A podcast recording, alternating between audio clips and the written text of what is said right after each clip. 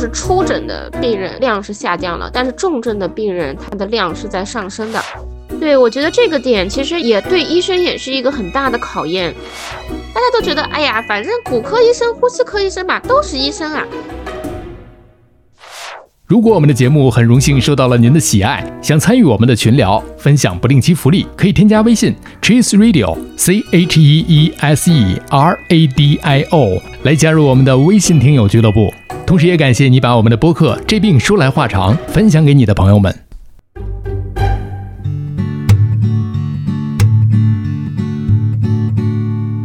你头昏脑胀，不太灵光，走路有点踉踉跄跄。你肠胃可能还有点受凉，你吃饭只敢喝点汤，你鼻腔不通，喉咙发痒，这是感冒还是阳了个阳？你自测结果是一道杠，但是总觉得自己不健康。你量血压，你测血糖，你上网查，你想硬扛。家族群里各种推文，感觉你不剩多少时光。哪儿不舒服别慌张，毕竟人吃五谷杂粮。你哪儿不舒服别紧张，来听医生怎么讲。内外妇儿科研临床，药剂检验和影像。没事儿就别胡思乱想，人生还有下半场。这病说来话长，但是也好讲。这病说来话长。欢迎收听，我是阿汤。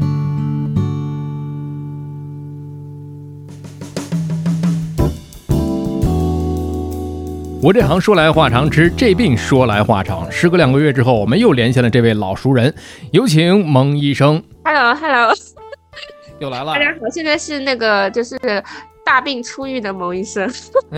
人均都有大病是吧？对对对，就是我，我算是坚持到坚持到最后的，就是决赛圈。我本来以为我自己能拿个决赛圈冠军的，但没想到没顶住啊。我觉得可以算一个亚军冠军了，对亚军季军可以有了。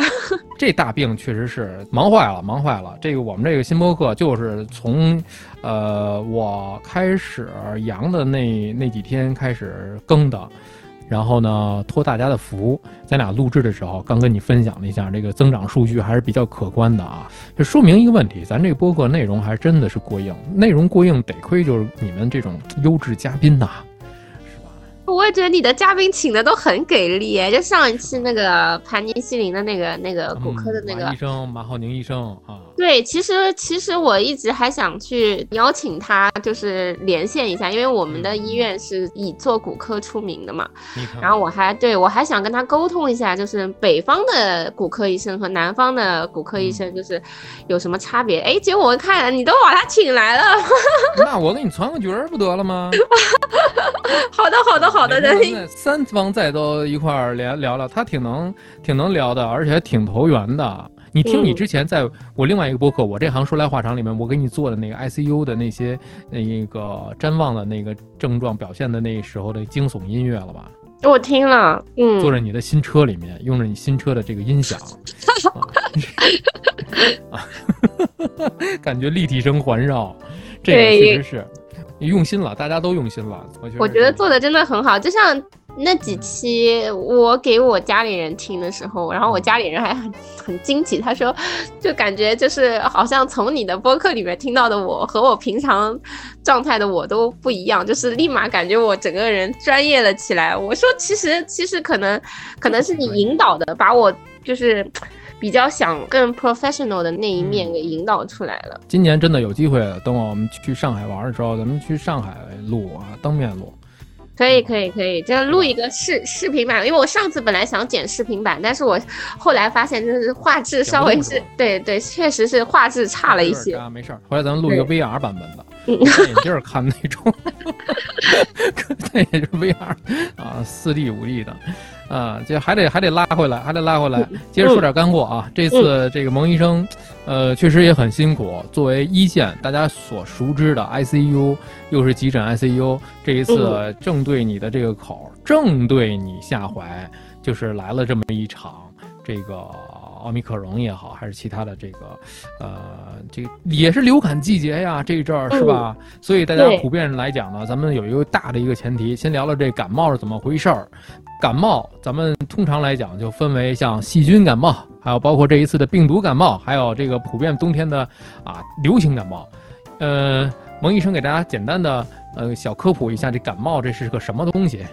其实感冒的话，统一的来说，它就是一种症状吧，就是不能把感冒算作一种疾病吧。它主要就是其实是把一些症状统称为感冒。然后有的感冒的话，它比如说像我现在你听到我鼻子里面就是有一点鼻塞呀，包括我前两天还有点流涕啊、咽痛啊、头痛啊、四肢肌肉酸痛啊，其实这些症状我们把它可以把它统一的称作感冒。但是一般的话，就是我们会根据这个。不同的这个类型，就像你刚刚说的，就是有病毒性引起的这个症状，还有一些是细菌性引起的症状。你说的流行性感冒，就是说我们在冬春季节吧，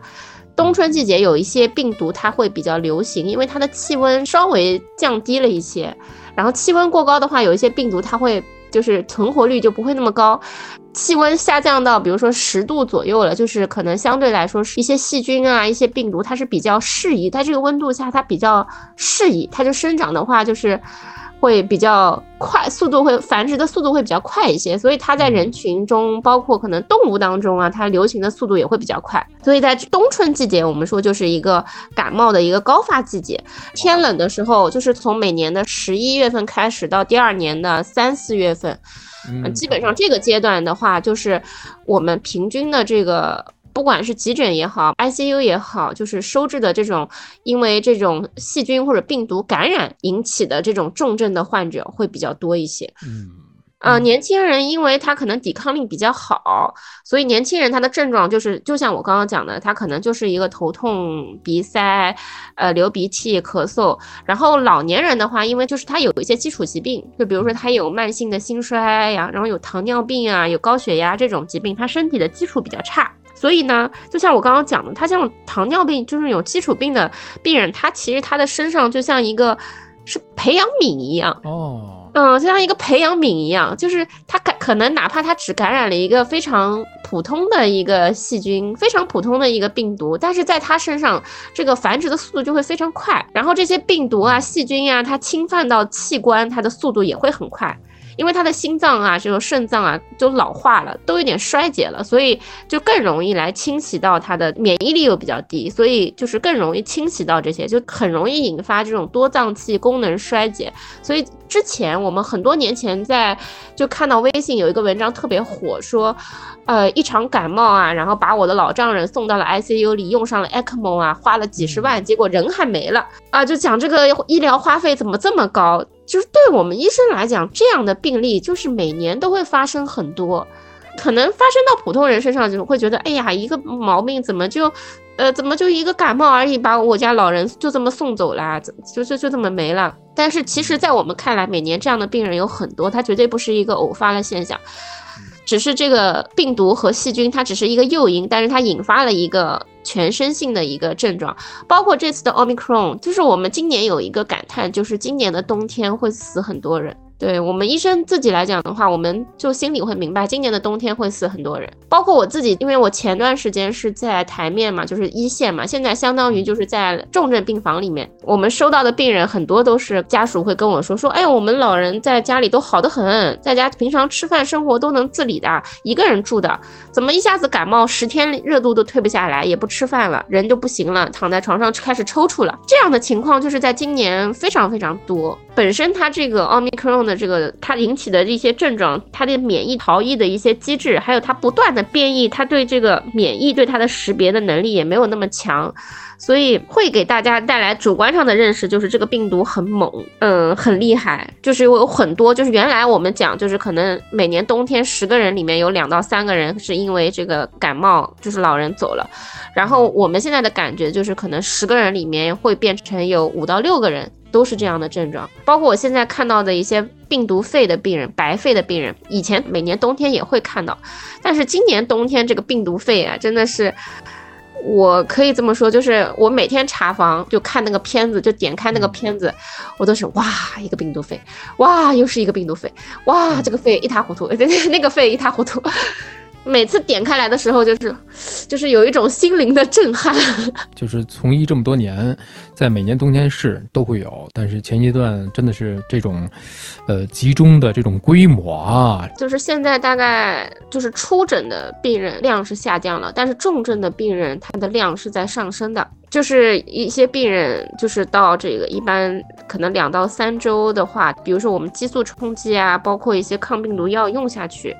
我们因为我们医院也有阿兹夫定嘛，然后用下去可能也没有什么效果，等到两周以后，基本上开始转为重症周期。没用就没用了，是吧？对，一般来说，超过我们的用药指针其实是两周。如果两周的效果还是没有那么好的话，就是可能也没有更好的一些，除非你用那种 ECMO 这种机器啊。但是很多老年人他是不愿意用的，家属是不愿意用的。所以那在这种情况下的话，治疗手段就很有限了，只能用一个无创呼吸机啊，像 BiPAP 的那种无创呼吸机，或者是 High Flow 这种机器来支撑它的这个呼吸功能。然后另外的话，我们再加上加强一些对症支持治疗，包括化痰呀、拍。背呀，可能少剂量的用一些激素或者是抗生素来治疗，其他就可能就没有特别更好的治疗方法了。你前面说那特别好，就是解释了一个。大家这阶段普遍会面对的一个问题啊，即便家里这个老人还 OK 的这种状态，都会知道啊，老年人有基础病的会更重。为什么会更重？你刚才说那个比方特别好，就是一个培养皿，这个培养皿里面它会病毒迅速繁殖，大量繁殖。对，所以呃，我之前因为我在诊室里面坐诊，就是我大概一天八个小时的班，我基本上要点掉一百个号头，然后这个里面有非常非常重的，也有不是那么重的，所以在这里我就想跟大家就说一下怎么样就。是判别一个，就是我家里的人，就是如果出现了这个症状，我到底要不要把他送到医院来？因为现在医院的压力非常大嘛。到医院以后，你也要排队。你看我那个急救的号头都要排五个小时，因为以前我这个号是不需要排队的，就是。就是你挂我这个号，就是你挂先挂一个内科号，如果症状很重的话，你可以再挂一个急诊医学科的号，然后你是可以走绿色通道的。就是我这个号是绿色通道，可以直接进来看的。然后我们也是有两个医生，就是对翻的，就是至少有一个医生是可以马上接诊病人的。来了能给你看啊？对，来了能给你看的。但是现在的情况就是我们有两个医生对翻，然后也完全看不完病人，就是我这个号还得再等五个小时。你一天要工作八个小时。如果是接一百个号，这个水平在平时是一个什么样的状态？平时的话，我这个号可能就是这个八个小时的号，可能看到三四十个吧，算是多的了。因为我这个号有一个原则是，就是普通的病人我们是不看的，我们只接就是救护车上来的。然后呢，就是你在就诊过程中，你突然比如说晕倒了，突发的一些症状，然后才会挂我这个号。因为我这个号是要先预检你才能进来的，所以就是我就是很惊奇，就是看到现在已经就是发现我这个号头都要排五个小时了，都看出那种专家门诊的感觉来。赶紧给大家说一说吧，就是这样的一个医疗环境来讲，大家真的有。必要家里的这种老人也好，还是谁也好啊，出现了一些症状，赶紧送医院，还是说啊，我们可以有没有一些判断、一些指征、一些标准？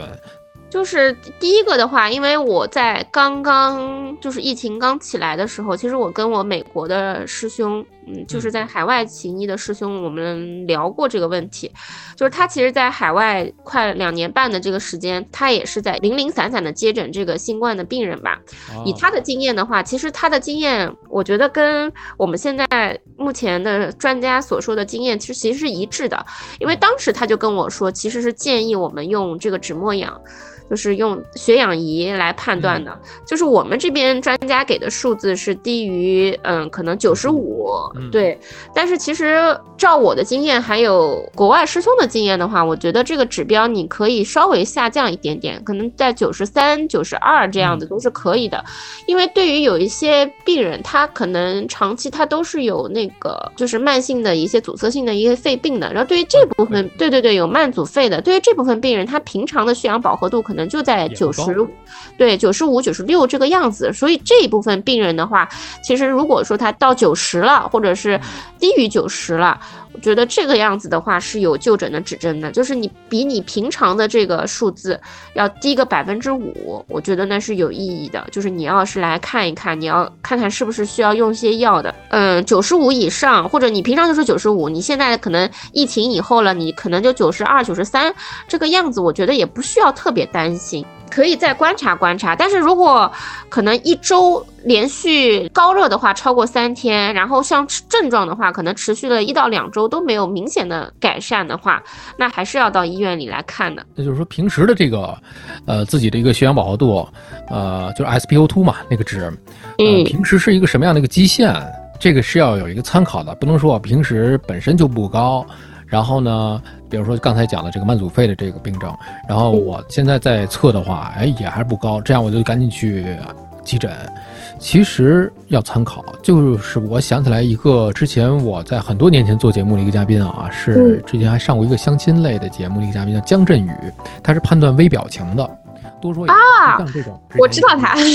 他呀是跟我讲怎么判断这个人的这个微表情有没有撒谎。一般人假如说想事情，打个比方啊，眼球向左上方去转动，但是如果这个人平时他想事情就往右上方转动了，他这个时候你再观察，他就往右上方转动，这个基线标准在这摆着了。所以你再怎么样去判断，是要参考以前那个既往的一个指征的一个标准。对我这次很大的感悟就是，很多家属他其实就是他对过往的这个病人家里老人，他其实是没有没有参考的。我最好笑的是，有一个病人送过来急救送过来，家属其实很好，很配合。我说：“哎呀，你怎么了？”我说：“你咳嗽啊。”他说：“我不知道。”我说：“你发热吧。”他说：“现在温度是好的。”我说：“那你为什么要送过来呢？”他说：“护理院觉得症状重了，让我们送过来，我们就送过来了。”对对对，我说：“那我问你吃饭吃的好吧？”不知道。咳嗽吧，不知道。对对对，你所以你进来以后，你不可避免的，那我又不可能是神医，我只能去帮他去做一个拍个 CT，拍个呃，做个心电图，对吧？抽一套血，这样的话呢，这个流程上面走这个流程的话呢，这个时间就是耗费了。因为如果说对他一来，他跟我说啊，最近饭吃的不好，胃口下降了，整个人在发抖，然后或者是体温高热不退，他跟我讲一些症状，那我。基本上就是我可能帮你检查，对，检查也会开，但是呢，我可能先帮你把这个药开上，就是先让可以给你吊一点水啊，或者是给你吃一点口服药啊，给你对症先处理处理。不然的话，你等于说你来到医院以后，你上午八点钟来的，你到下午四点钟检查报告还没出来，对吧？药还没用上，就这就很班啊。对，然后就是想拿着片子，等到我下了班了，拿着片子来复诊了，找医生来复诊了，医生也下班了，真的是得不偿失。对，现在基本上都是七八个小时的这么排，所以我现在。就觉得大家尽量看情况吧，因为不是特别重的病人，其实不建议大家送到医院，因为现在医院就像一个大毒库一样。我每天去上班的时候，我都感觉这个天哪，就是这个这个地方哪，这这哪是救人一命的地方，这可是真的就像一个人间炼狱啊！我自己都这么讲。如果是我家里人的话，像我外公外婆也阳了，然后我就他们问我要不要去医院，我说要么我我来看吧，我我说我我去一趟，我去了一趟我那个，因为我外公外婆在嘉兴嘛，我就我去了一趟嘉兴，然后我去帮他们看了看病，然后我说你们尽量不要去医院了，因为就像我这样的那么健康的人，我看了半个月的一线，我都倒下去了。他们这样的老年人在急诊补液室放个一两一两周，嗯，那肯定是病情只可能是加重，不可能是好转的。这个，因为整个空气也不流通，就是整个空气里都弥漫着全是病毒，就是一个大型的一个公共培养皿场所。对，然后温度又很适宜，正好是十来度的温度，里面医院里有中央空调，是所有条件都聚齐了。病毒一看，哇塞，这是老人啊，这些都是我最合适的培养皿啊，就往里头一扎。哎，你刚才说那个，我之前有一个前同事，他前一段时间就说他的这个姥爷啊过世了，就在说过世的前一个月，其实他跟我们说家里老人啊，呃，没有那个养保和家的时候，呃，没有什么感觉，但是一戴上之后，确实是啊，有 SpO2 往下掉，沉默是缺氧。啊，对对对，这个很难发现，是不是？啊，是的，因为可能老年人他平常不活动的话，你不太会感觉到他的那个活动耐力下降。因为我们说心功能、肺功能有一个很简单的判断指针，我们叫活动耐量，就是你能平常能爬两层楼的，你现在两层楼爬不动了，你只能爬一层楼了。还传平嗯，平常你能走一百米的，现在你只能走二十米了。你走二十米就要下来了。就是这个，其实是我们用来我们在问诊当中经常会问这个，就是我们用这个活动耐量来判断你现在的肺功能和心功能到哪一个程度了。但是因为老年人如果像冬天他喜欢猫在家里，他不出去的，就是在床上走一走、吃个饭什么的，所以他感受不到他自己的活动耐力下降。但实际上，比如说他的病情是在进展的，只是因为他不活动，所以他感觉不到。没有参考，就跟刚才说的一样。对，现在生活条件也比较好了，可能房子都比较大了，是吧？我也不用怎么出门了，然后就是这一间屋子，然后这一套房子，我在这儿转悠呗。平时也这些量，我现在这个量也能支撑，所以我没有对比。羊毛家一带上，哐叽往下掉。所以我们在康复里面就很强调大家一点呢，就是说，不管是心脏还是呼吸功能的、肺功能的康复，其实都会强调一个，就是你要适当的活动，就是不管在什么时候要有适当的活动，因为适当的活动你就有对比了。然后活动的耐量是到多少，就是它也会在康复医学里面，它是会很强调的，你呃活动到什么程度，感觉稍微的有点心慌气喘了，这个程度可能是一个刚刚好的程度。然后你是大概什么量活动到什么量？比如说我走屋子一圈，我稍微有点喘了，还是我爬个三层楼开始有点喘了？就是这个量其实是，就是到你有刚刚有觉得有点累的时候，但是你又没有特别累的这个程度，就是是一个是一个锚点，就是你可以以这个程度来评估你的这个心肺功能啊是好了还是差了。更精确的话，就是还是以指末氧来判断。然后如果像这种慢阻肺的病人的话，我们可以指末氧的这个指标可以。可以稍稍的放低一点，可以不需要很强调百分之九十五，可能低于九十二、九十三再去看医生也是可以的。那这是两个了，一个是比较标准的，一个是自己的活动耐量，还有没有其他的一个判断的依据和标准？嗯，其他的好像暂时就没有了。这两个也够了，其实。对对对。症状什么比较严重，而且一带这个止默氧，一看，哎呦，掉的真的是，就赶紧去医院吧，真的是去医院了。呃，在医院里，就是刚才你讲的，一是这个环境里充满了病毒，但是你不得不去就医的时候，你还是得去，嗯，对吧？你你你不去院，你去哪儿了？都已经病成这样子了，吃这个药它有副作用，但是你不吃这个药，你这本身那个症状就更严重，就两害取其一吧，嗯，啊，只能是这样去去去做一个选择了。这真的是在这一次的这个疫情当中啊，有很多的老人，尤其是八九十岁啊，老人很遗憾就没有没有扛过来。对，我觉得这个点其实也对医生也是一个很大的考验，因为我当时。去一线之前，其实我也不瞒大家说，就是大家也都知道啊，现在就是连什么皮肤科医生啊，都开始看呼吸科的毛病了。是的，我们的骨科病房已经改成了呼吸病临终关怀和呼吸科 重症呼吸科病房了。我们可能，可能就大家觉得我们讲的很轻松啊，就是好像觉得，呃，好像医生原来是去骨科看的，看骨科的，现在变成看呼吸科了，听上去好像很轻松，但实际上，其实对于医生的心理压。压力是很大的，很少有人关注到这一点。大家都觉得，哎呀，反正骨科医生、呼吸科医生嘛，都是医生啊，你这个毛病多多少少都懂一点的呀。但其实对于医生个人来讲，医生的压力是很大的。嗯，我自己，你我是内科出身嘛，我包括我做的科研是心内科方向的，就是我可能对心内科的疾病用药，呃，更熟悉一些，包括心力衰竭的用药，我可能会更精确一些。但这次我坐诊之前，其实我也是翻了很多的书。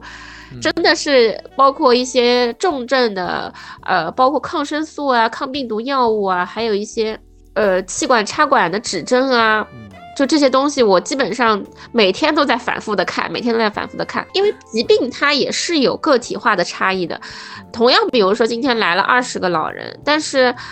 基础毛病不一样，你在用药的选择上面还是多多少少会有一些差异的。比如像我们。现在我现在觉得就像糖尿病吧，以前我没有觉得糖尿病是一个特别，就我觉得血糖的控制的很好，可能就问题不是很大。但是现在的话，我就会觉得看的多了，就觉得糖尿病哪怕血糖控制平时控制的很好，但是对于比如说一下子感染了新冠这样的疾病。他的血糖可能就很难去控制了，他的波动性就会很大，波动一大吧，这个人就像个培养皿一样，然后就是慢慢慢慢这个肺的情况啊也加重了，然后肾脏的功能也跟着衰竭了，心脏的功能也不好了，很多病人都是这样，就是走的挺多的，是这样一部分病人，所以我就是也在想自己在治疗上面，就是能不能有更。一些更好的方法，比如说包括像在化痰药的运用上面，能不能更谨慎、更仔细、更小心一些？因为现在市面上呢，就是我们的医院里面能用到的一些化痰药，它多多少少可能都有一些含糖的成分。我就是也会在纠结，会不会我们这，因为我们现在就是老年的重症的肺炎，你。不可避免的要用到大剂量的化痰药，因为靠他自己的呼吸机去咳，他的呼吸机是无力的，你靠他去咳，他是咳不出来的。我必须把痰给他化掉，然后再让家属给他拍背，才能把这些痰给引导出来。所以就是这个也是我挺纠结的地方的吧。反正只能说这个治疗它总会有有利也有弊。就是我我之前也在小红书上写了，就是说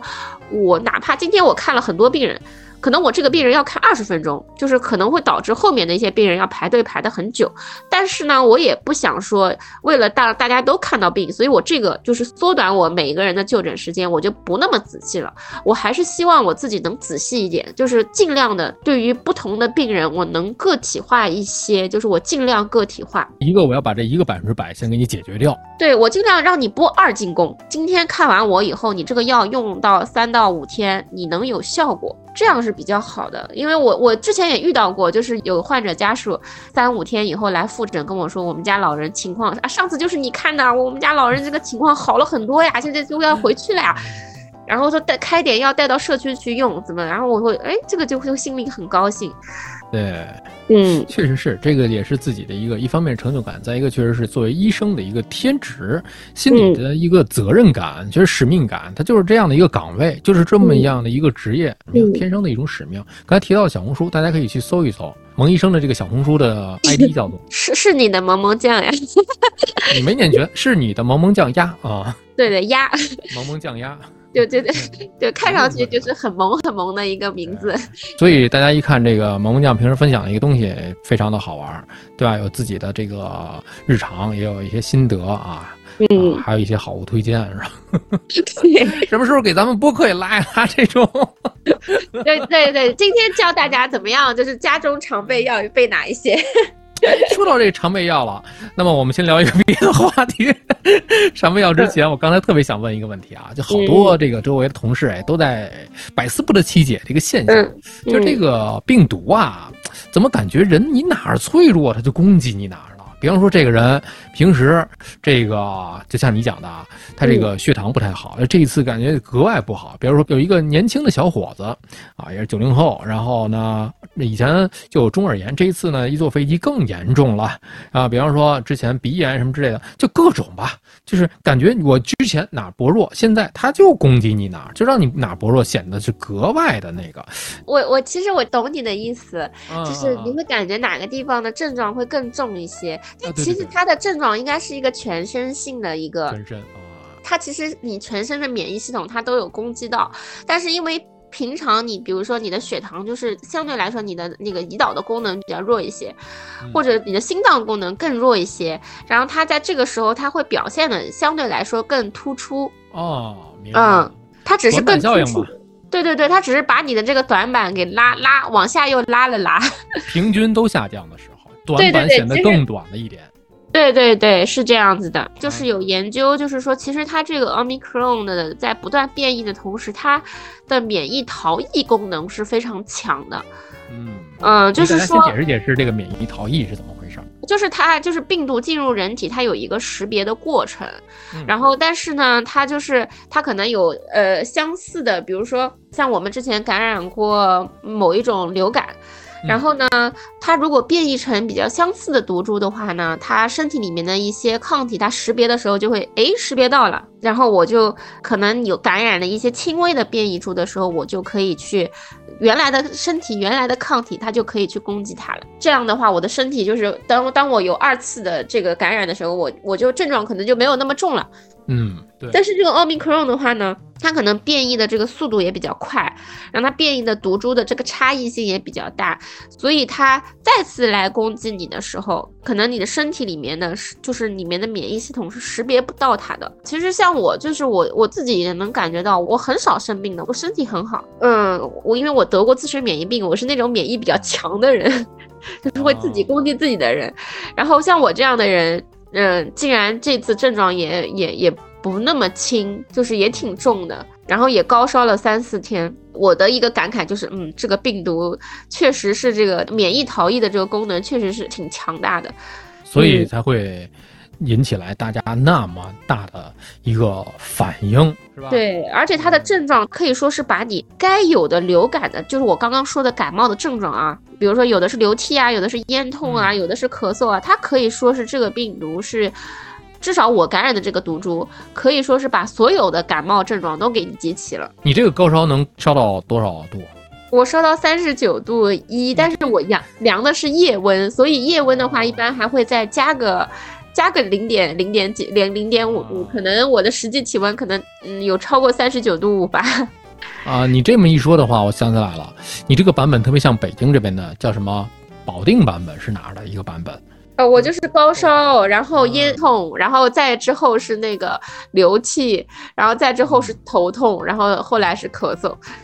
嗯，这些症状啊，每一个毒株版本不一样，其中有一个就大家也在网上热议的，就是很多这个。呃，南方城市的小伙伴会感染了一种叫做干饭猪，就是呃戏谑的叫法，干饭猪就吃的比平时多。但是啊，大家反过头来一想，这样的话有可能会导致你一个糖尿病的一种表现，就整个胰岛水平都会有一个失衡。嗯，我听说过干饭族，因为我感觉我我感染的可能也有点想干饭的程度吧。我就那几天，那几天我的朋友知道我生病以后，就我也很幸运，就是可能大家因为可能知道我是医生，然后又知道我进了决赛圈，然后很心疼我，然后我的朋友各个不同行业的朋友都很同情我，然后给我不同每天就给我投食，我每天从早吃到晚。